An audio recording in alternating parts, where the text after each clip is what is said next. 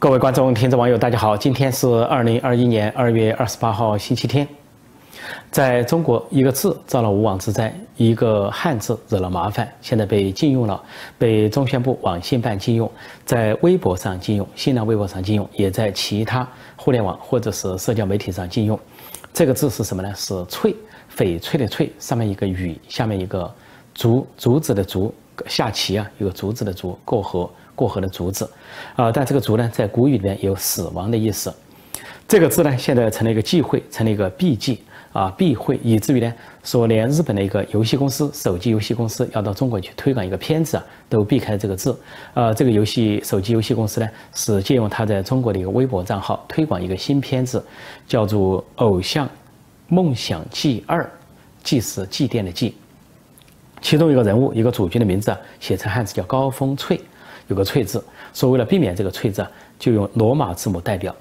就是叫呃 Midori，因为“翠”字在日文里面发音是 Midori，M I D O R I，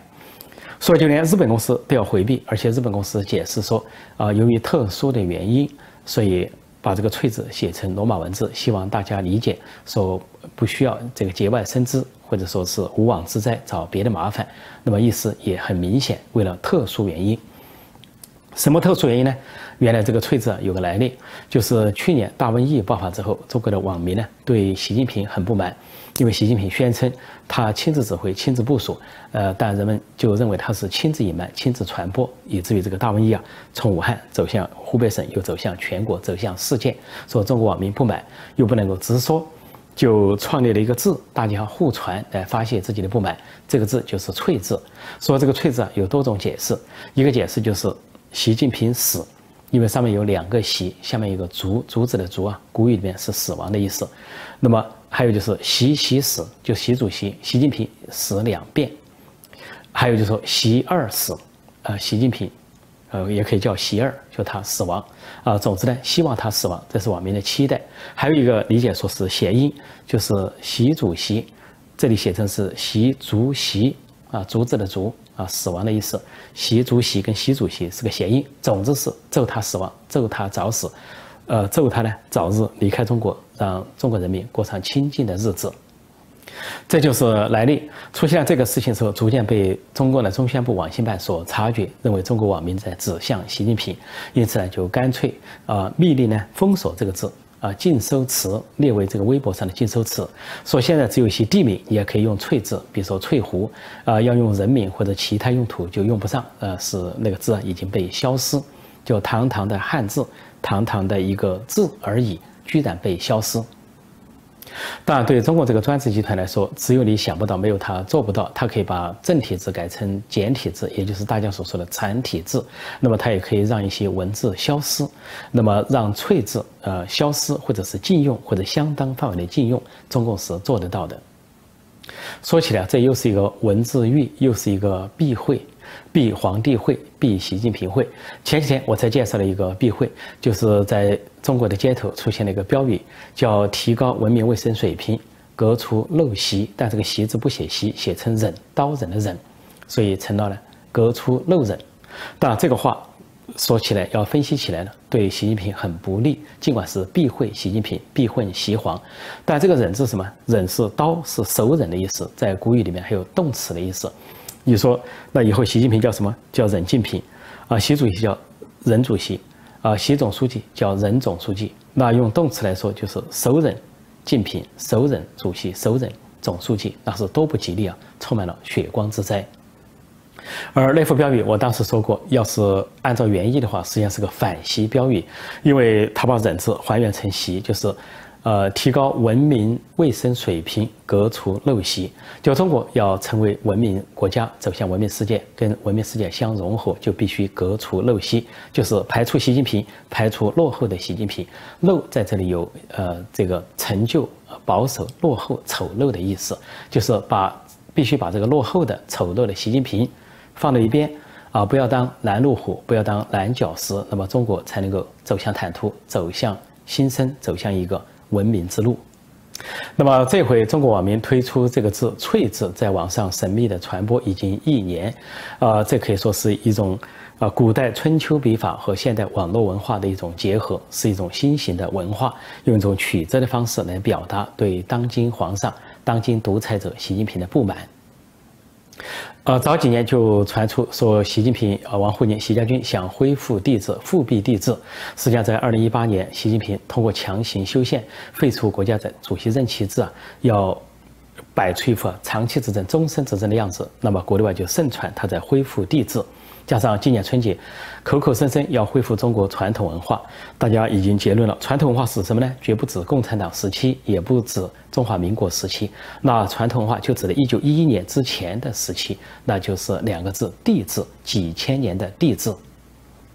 看来这个帝制或者复辟帝制这个说法呢，呃，国内外的说法议论纷纷，现在是弄假成真，呃，越来越像真的。那么不仅是在国内有，像国内有也有任志强。啊，在写批判习近平的文章的时候，用上了，啊，他是国家副主席王岐山的亲信，红二党、太子党的人物任志强，他比喻习近平是说，脱光了衣服都要当皇帝的小丑。那么，其他批评习近平的说法是说皇帝的新衣，或者说没有穿衣服的皇帝，也就是把他比为皇帝。而无独有偶，在国际上、国际媒体上也把习近平比喻为皇帝。像美国的《时代周刊》还有其他的大的刊物啊，在封面上就有习近平披龙袍、戴龙冠啊这样的帝王像，一身的龙袍、黄袍、金袍。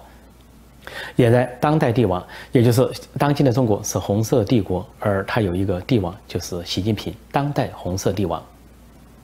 其实，习近平、王沪宁和习家军搞这个帝制、复辟帝制啊，早就有了端倪，而不仅仅是现出现了避讳、避习近平的名字这个讳，或者是封杀一些字，比如这个“翠”字，那么实际上。呃，也不仅仅是日本的这个手机游戏公司出现了自觉的避讳自律，其实还损及了其他一些动画片或者是游戏公司。比如说，早些年习近平刚上台的时候，跟当时的美国总统奥巴马有一个庄园会谈，两人呢都不打领带，不穿西装，穿便装，有个会谈。当时会谈之后，两人在庄园里散步，之后呢，人们就发现呢，啊，美国有个动画片叫做。呃，维尼熊与跳跳虎就是 My Friends Tiger and Pooh。那么这个动画片呢，就说这两个呃动物的形象很像这两个人的形体。说这个奥巴马呢又高又长又瘦，很像一个跳跳虎；而习近平呢矮一些啊，胖一些，肚子挺挺的，肚子乱挺，甩着手走，很像一个维尼熊。那么当时就有漫画家出于好意，就画了一幅漫画，一一边呢是写的这个摆的是。啊，跳跳虎和维尼熊一边就摆的是习近平和这个奥巴马的这个漫画。当时那个漫画完全出于善意，纯粹是一种幽默感，一点恶意都没有。但是呢，没想到习近平却很计较。那么习近平那边一回国之后啊，不仅是。这个漫画全面的禁止，而且对维尼熊这个称呼也禁止，甚至于后来他落了一个雅号叫维尼熊之后，干脆把美国这个动画片，啊，这个 My Friends Tiger and Pooh，就是跳跳虎和维尼熊，干这个片子都给禁了，让这个动画片都遭了无妄之灾。但反过来，在美国这边，奥巴马根本没事。奥巴马不仅不在乎、不计较，恐怕恐怕他连知道都不知道，连感觉都没有。因为在美国是做总统也好，议员也好，其他政治也好，都有一个天然的幽默感。你是民众选出来的，是选票选出来的，你跟民众在一起，所以呢，你要一种亲和力。幽默感是亲和力的最大的表现，是基本的特征。所以呢，美国社会有幽默感，美国国家幽默感，幽默感，美国的领导人都有幽默感，所以他们根本不以为意。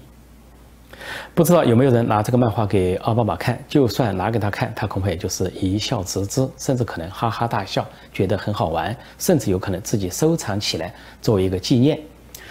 这里也可以看出一个对照：民主跟专制的对照，民主国家跟专制国家的对照。民主国家领导人由于是民选，来自于民间，他有亲和力，他有幽默感，有一种放松的心情。这也可以看出他可以善待民间，善待天下。但是呢，专制国家领导人这个严肃。沉重，呃，小肚鸡肠，非常计较，呃，而且是睚眦必报，就很强的报复心。那么什么都受不了，开个玩笑也受不了，随时可以，不仅是要逮人整人，随时就可能杀人，甚至弄得不好就是千百万人头落地。当时我就说，习近平呢是太脆弱，是玻璃心，而且他是根本不必要，是多此一举，对这个维尼熊的禁呃禁止，甚至把这个片子也给禁了，这些不能提，因为什么呢？后果就是他反而落得个雅号叫维尼熊，或者简称维尼。那么甚至还有一个后果就是那个话题成了一个很多年持续啊不停的话题，经久不息的话题，即便到有一天习近平。退下去了，习近平老了，习近平死亡了，这个话题还存在，就是他是维尼熊，他是维尼。反过来，由于奥巴马呃不在乎、不计较，甚至可能不知道、没感觉，没有任何人把奥巴马叫跳跳虎，就算有人把奥巴马叫跳跳虎，恐怕他也是哈哈一笑，一笑置之。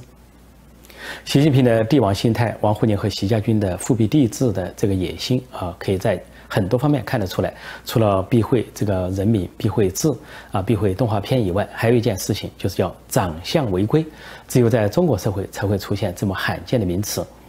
原来有一个歌唱家叫刘克清，是个中国人。那么他移民到欧洲，住在法国，是一个男高音歌唱家。很多年，自己的生活的平平坦坦、平安无事，突然就来了无妄之灾。那么他因为教学、教唱歌，还有一些视频在网络上。点击率也很高，但是突然呢，这个抖音就是字节跳动啊，在海外版叫 TikTok，抖音居然给他封号，而且封号他申请又封号，又又申请又封号，一连三次封号，他开始莫名其妙，不知道为什么自己被封号，还感慨怎样去避免封号。结果呢，抖音给了他一个直接的结论，说他长相违规。为什么长相违规？因为他长得太像习近平。就这个刘克钦啊，这个。呃，旅居法国、欧洲的这位华人歌唱家长得太像习近平，长相违规。所以关于这个长相违规呢，中国的网民、国内外的网民就做出了不同的解释。呃，说他这个长相违规，就表示说他侵犯了习近平总书记的肖像权。这一侵犯还了得，可以在中国社会造成一系列的犯罪。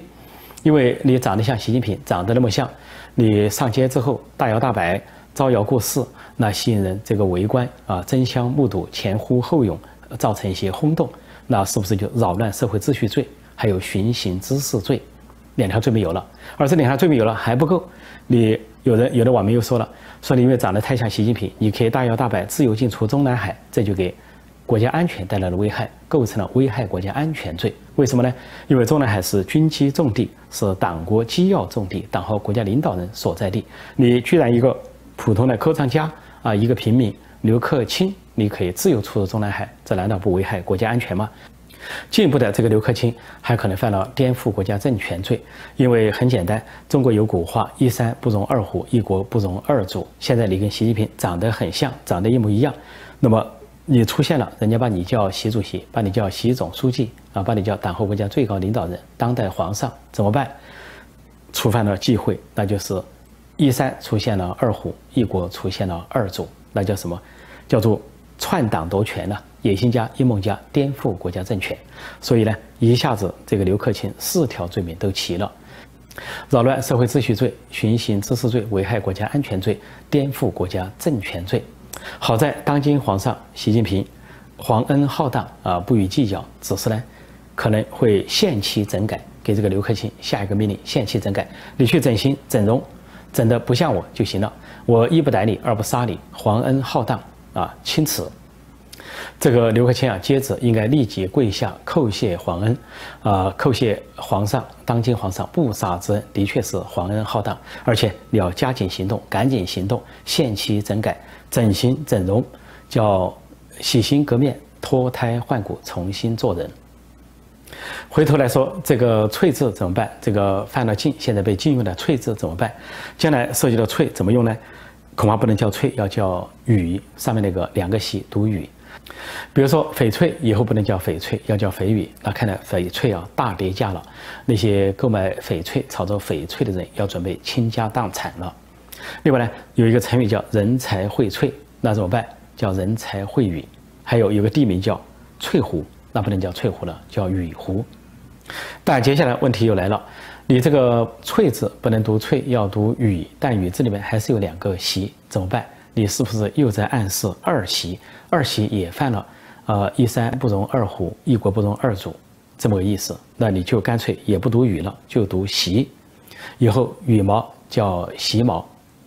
但是，一说到羽毛是习毛，中宣部网信办肯定又来了，又觉得要避讳了，又犯忌了。你不能叫习毛，你必须换一个字，比如说叫忍毛，刀人的人，或者叫刁毛啊，刁得一的刁，姓刁的刁。总之啊，避皇帝毁这些汉字遭殃了，呃，翠字遭殃了，羽字遭殃了，而且这这种遭殃呢，还会没完没了。这些事情啊，听上去很荒唐，很。荒诞，很荒谬，但的的确确在发生，就发生在中国，发生在中国社会，或者发生在跟中国相关的一些场景上，就说明当今的中国是什么样子，这个习近平有多落后，这个政党共产党有多落后，这个国家共产中国有多落后。这个国家，当今中国，不管你造出多少的新房子、高楼大厦、自比鳞次、金碧辉煌，也不管你造出多少的呃高架桥啊、高速公路啊四通八达，也不管你造出多少的高速铁路啊，这个呃四纵四横啊壮观啊震撼世界，但是只要是一党专政、一人独裁，这些荒诞戏还在上演，皇帝的避讳在进行的时候，这就是一个落后的国家，这就是一个落后的制度。在中国最近几天，又有一个官员受审，一个特别的官员，这个人是谁呢？他叫胡问明，他是呢，呃，所谓中国船舶重工集团公司的党组书记、董事长。那么他是在二零一九年被免职，二零二零年落马，现在呢受审，可能要被判处重刑。那么说起这个公司呢，实际上很奇怪，连续几任的呃领导人、呃官员或者说领导班子都落马，几乎是一锅端。在他之前有个叫孙波，这个孙波呢是这个中国船舶重工集团公司的总经理、党组副书记，也就是胡文明的搭档副手啊，是党政两套班子的两个龙头人物。孙波是在二零一八年落马，二零一九年呃受查处，后来被判刑十二年。那么在之前还有这个中国集团公司相应的研究所，也是非常重点的研究所，呃，所长，比如说七幺八所的所长，名叫蒲建业，他被捕。啊，受审，啊，还有呢，七幺二所的所长金涛也被捕受审，都是重点人物。而这些官员，这个中国集团公司这个领导班子落马之后，给他们的罪名都说受贿，还有一个滥用职权罪。其实呢，这个体制内传出不是这么简单，实际上是泄露国家机密罪，不好说。换了一个说法叫滥用职权罪，就他们呢不恰当的使用他他们的权利，不恰当的使用了职权，实际上是泄密。怎么泄密呢？实际上，这个中国船舶中国集团公司非常重要，是中共海军的精髓、海军的关键、海军的机密所在。这个中国集团公司啊，生产中国的航母、中国的潜艇啊、中国的各类的军舰，比如说导弹驱逐舰啊、两栖攻击舰或者是巡洋舰等等。而最近几天正在受审的这个一把手，就是中国船舶重工集团公司的董事长、党组书记胡文明，可是一个举足轻重的人物。中国的现在两艘航空母舰，就中共的山寨版航空母舰，都出自于他之手。因为中共的第一艘航空母舰叫辽宁号，是乌克兰瓦格良号的山寨版。当时在山寨呃瓦格良号变成中国的所谓首艘航母的时候，总指挥就这个胡文明。那么后来有第二艘航母叫山东号，山东号是二次山寨，呃，就是山寨了辽宁号。如果说辽宁号山寨了瓦格良号，山东号又山寨了辽宁号，号称中共啊首艘自制航母，这个总指挥仍然是胡文明。足见胡文明这个人这个角色有多么重要。那么重要就在这里。那么体制内传出，实际上胡文明也好，孙波也好，还有那几个所长也好，都是泄密，就是把这个重工集团的啊图纸。啊，技术关键还有这些核心机密啊，都泄露给美国，泄露给美国的情报部门。当然，他们从中也获取了巨额的报酬。但是，中国方面为了遮丑，为了不暴露，为了不让美国或者国际社会察觉这一点，那么用的罪名就是受贿罪，还有就是滥用职权罪。而滥用职权罪这一项，就笼统而言之，就把这个泄露党国机密罪包含在里边了。这个所谓中国船舶重工集团公司领导班子是一锅端，这个一锅端就意味着人人泄密、全体泄密、全部泄密。也就是说，这个所谓啊中共的呃航母也好、潜艇也好，它的设计中心、它的制造基地，对美国、对美军、对美国的情报机构来说，已经没有秘密可言。这个泄密可不得了，就是说美国或者美国的情报部门、美国的军方完全掌控了。啊，中共这边它的航母的机密、潜艇的机密、各类呃舰艇的机密，甚至说整个中共海军的机密都在美国的掌控之下。这也可以理解为什么呃中国船舶。重工集团公司突然在二零一九年宣布关闭，跟另一家公司合并。本来这个中国船舶重工集团公司啊，被称为北船，说中国有呃海军呢有两大造船基地，一个是属于北方的叫北船，就这个中国船舶重工集团公司；另外一个南船南方造船公司造船公司叫中国船舶工业公司。现在两个在二零一九年合并了，而且合并的名称之后呢，叫中国船舶工业公司，就是把这个中国。船舶重工集团公司这个番号取消了。之所以连番号都取消，呃，就是因为这个中国船舶重工集团公司，它的领导班子集体沉沦、集体泄密、集体的叛国投敌。这个中国船舶重工集团公司只生存了二十年，从一九九九年建立到二零一九年被合并、消失、关闭、取消番号。恰恰是这二十年，中共的海军是迅猛发展、全速发展，号称赶超美国，而且它的军舰呢，号称是像脚下饺子一样下水，说军舰总数，中共的海军军舰总数已经超过了美国海军的军舰总数，位居世界第一。然而，今天可悲的结局就是，它的整个机密、党国机密、中共海军的整体机密都在美国的掌控之下。要是有一天中美两国海军干起来，在台海也好，在南海也好，在东海也好，不要说本来美国的海军、美国的这些航母啊、潜艇啊、各种军舰比中国啊中共的就先进很多，再加上美方情报机构掌控了中共海军这些机密，那么战争一打响，对中国来说那是一触即溃，对美国来说是不战而胜。